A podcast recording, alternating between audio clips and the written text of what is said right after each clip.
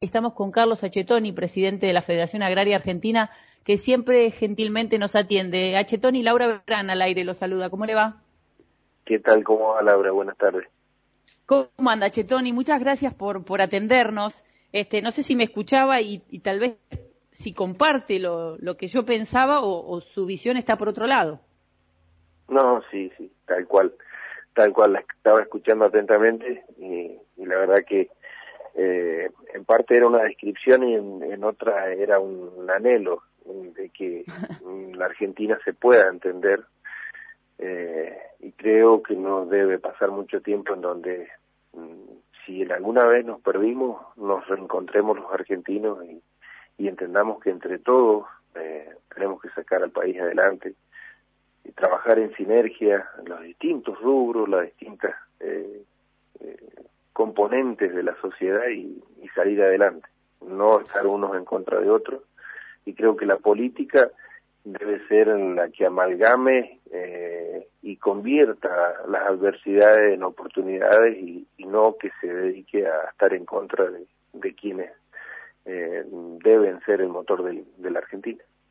Achetoni, ¿hay alguna autocrítica que el campo deba hacer también? Porque por ahí la crítica al gobierno es más fácil de ver, digo, pero ¿hay alguna autocrítica del sector para que las cosas también fluyan?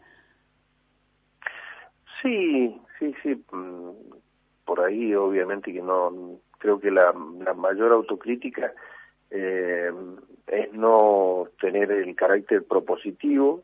Después, bueno, habrá que hacer los esfuerzos y eh, dependerá también de los de los consensos pero creo que también nosotros quizás eh, esperamos de la política mucho más de lo que por ahí está eh, habilitada a hacer o posibilitada o, capacitada y que nosotros creo que debemos ser los propositores de, de los proyectos eh, contribuyendo más compromiso dice usted no, sé si compromiso, o pero... participación, por ejemplo. Claro, participación, eh, indicarles el camino, porque muchas veces pedir que, que tengan todo diagramado eh, o que tengan el plan estratégico para el desarrollo, por ahí eh, quizás es demasiado eh, ilusorio lo, lo nuestro y creo que nosotros debemos ser parte. En ese sentido sí creo que hay que hacer una culpa lo demás es hacer entender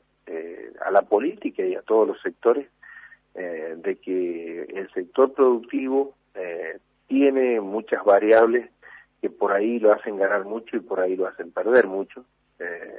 Y, y, que se sí, son otros ciclos productivos, eso es difícil a veces de, de comprendernos, no se parecen a veces a, o a un salario o a un ingreso mensual o bueno, o a tantas cosas que son más fácil de, cuantificar y eso también a veces quizá puede faltar un poco de, comunicación dentro del sector. H. Tony, con la llegada de Domínguez pareció que algo de, toda esa rispidez que se generó con el, con el cepo, las exportaciones de carne, se limaron rispideces y hubo como un volver a empezar, este, que después también con la con el nuevo cepo al trigo parece que este, tuvo otro traspié. ¿Fue así esto o, o, no, o no sucedió tal como, lo transmitieron los medios?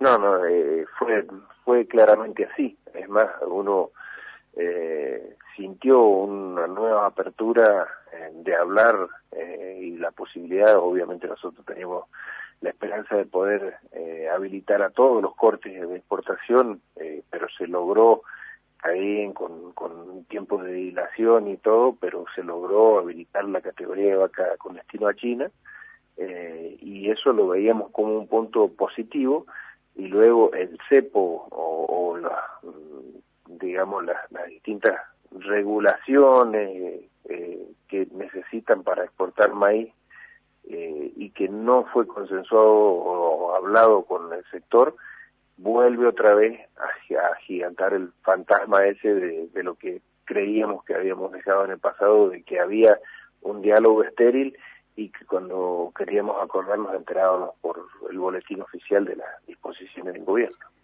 ¿Y cómo está la cuestión hoy? Entonces, ¿hay alguna reunión próxima? ¿Entró el proyecto del Consejo Agroindustrial, que pareció una buena noticia? Eh, ¿O en este momento estamos estancados después de, de la novedad de, la restricción al maíz, Achetoni? No, no, nosotros todas las semanas los equipos técnicos, por eso es lo más mm, desagradable que tuvimos, que teniendo todas las semanas reuniones con los equipos técnicos, eh, entendemos que es innecesario lanzar una medida sin haber consensuado eh, y haber visto los pros y los contras de estas medidas eh, antes, pero seguimos reuniéndonos, o sea, los equipos técnicos de las entidades con el gobierno.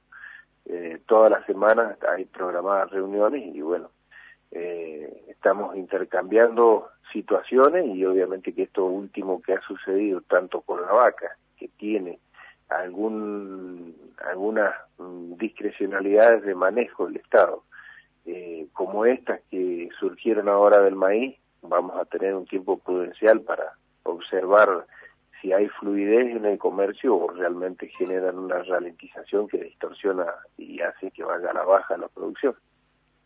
No estaba, aparecía en la idea de Domínguez tener estas trabas con el sector agrario. ¿Usted cree que no tiene el aval finalmente eh, de la gestión Fernández para avanzar hacia el lugar que ustedes quisieran o el que se preveía cuando llegó? ¿O qué, qué, lectura hace de la situación? Sí, la verdad que no, ahí no puedo asegurar bien, eh, pero yo creo que él tenía otra impronta y creo que se ha ido modificando mm, quizás con alguna requisitoria de algún sector del gobierno.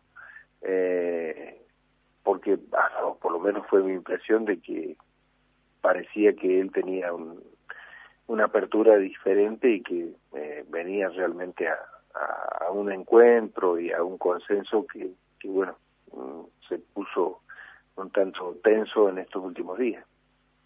Por último, a no le robo más tiempo. El tema de generación de empleo es título en todos lados. Hay una intención, por lo menos manifiesta y así parece del, el gobierno de generar empleo genuino, se ha reunido con empresarios, con pymes también, mayores generadores de empleo. ¿Cuál es el rol del campo en la generación de empleo? Bueno, tiene un. El campo. Eh, hay una sinergia que hay que hacer entre el campo Pampa Húmeda y, lo que es economías regionales, porque obviamente que el Pampa Húmeda tiene mucho menos eh, necesidad de, mano de obra o mucho más tecnología aplicada eh, y las economías regionales de, mano de obra intensiva eh, y que creo que ahí es donde hay que aprovecharlo, pero asimismo cualquier actividad, ya sea de pampa húmeda, de cultivo extensivo como el intensivo, tiene un, un efecto multiplicador en los procesos de valor agregado y en transporte, en un montón de cosas que, que realmente eh, generan una movilidad eh, ascendente muy muy fuerte eh, y muy importante de, dar solución a, la cantidad de, gente que está en la pobreza y que necesita. ¿Se consigue gente para trabajar? Porque hay como un desencuentro últimamente, mucha gente desempleada y mucha gente buscando empleado y sin embargo no se ponen de acuerdo, digamos, unos y otros este, no logran encajar oferta y demanda. ¿Qué pasa por ahí? Ahí hay una situación que es muy lógica eh, y que bueno se le está buscando eh, de solucionar con algún proyecto de ley. Eh, hay mucha gente que tiene planes y que cuando uno los necesita blanquear se le caen los, planes. Y ahí es donde mucha gente no quiere blanquear.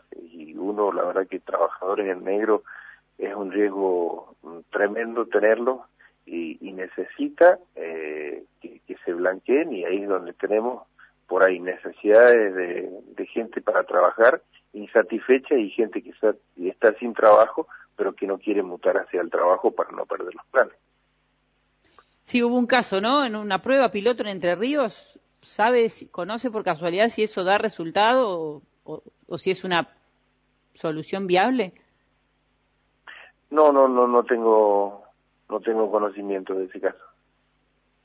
Bueno, Achetoni, muchísimas gracias por, por el tiempo, como siempre a disposición y esperamos que eh, se destrabe para que puedan ingresar los dólares del campo, el campo pueda evolucionar, eh, invertir, bueno, y, que tengamos unos años hacia adelante donde podamos tener una pospandemia más feliz. Gracias por su tiempo. Bueno, ojalá, ojalá que sea como usted dice, ojalá que así sea la Argentina. Gracias, hasta luego.